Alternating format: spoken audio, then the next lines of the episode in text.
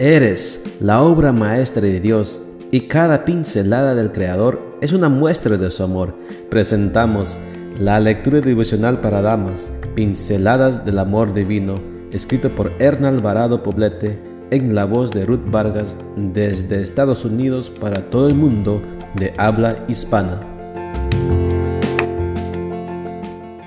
Muy buenos días querida amiga. El Señor te bendiga y te guarde. Hoy es viernes 26 de marzo.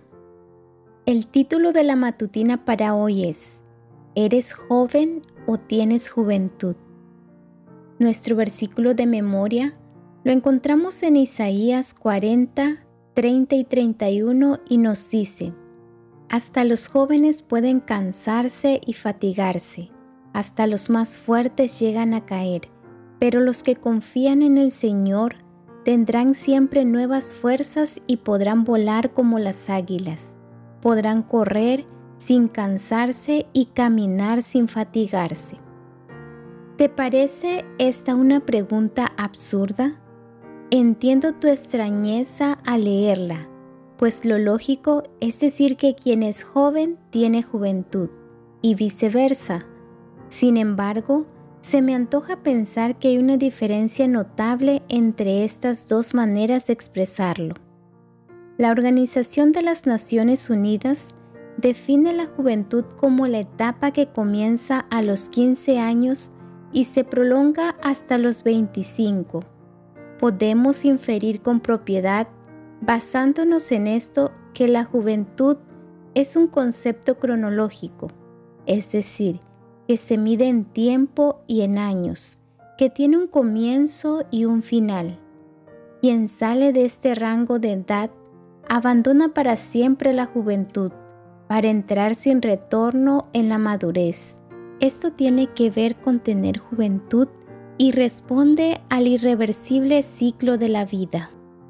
Ser joven, sin embargo, tiene que ver con la esencia personal. Es una actitud ante uno mismo y frente a los demás. Joven es quien, aunque tal vez ya no tenga juventud, aún sueña, hace planes, proyecta, aprende y enseña. Encuentra la manera de disfrutar de las cosas sencillas que ofrece el día a día. Se siente emocionado por vivir a pesar de las circunstancias que tal vez la edad pone en su camino. Si la juventud ya abandonó tu calendario, procura conservarte joven. No cuentes tu vida en una acumulación de los años que tienes.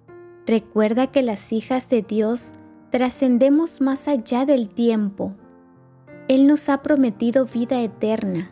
La vida con Dios es un desafío y Él también puede convertirla en una aventura emocionante. Lo que ahora tienes de más no solo son años, tienes también un cúmulo de experiencias que no tiene quien vive en la juventud. Querida amiga, que ya peinas muchas canas, y érguete como maestra del bien Enseña las mejores lecciones de tu vida. No te avergüences de tus errores. Enseña cómo estos han ayudado a tu crecimiento y desarrollo cristiano. Quizá hoy alguien te llame anciana. Si es así, no lo esquives. La ancianidad es el diploma que Dios te ha otorgado en reconocimiento a tu tenacidad, esfuerzo y valentía. Ser anciana no es una pérdida. Lo que sí es una pérdida es tener juventud pero no ser joven. Alaba a Dios por los años que te ha permitido vivir.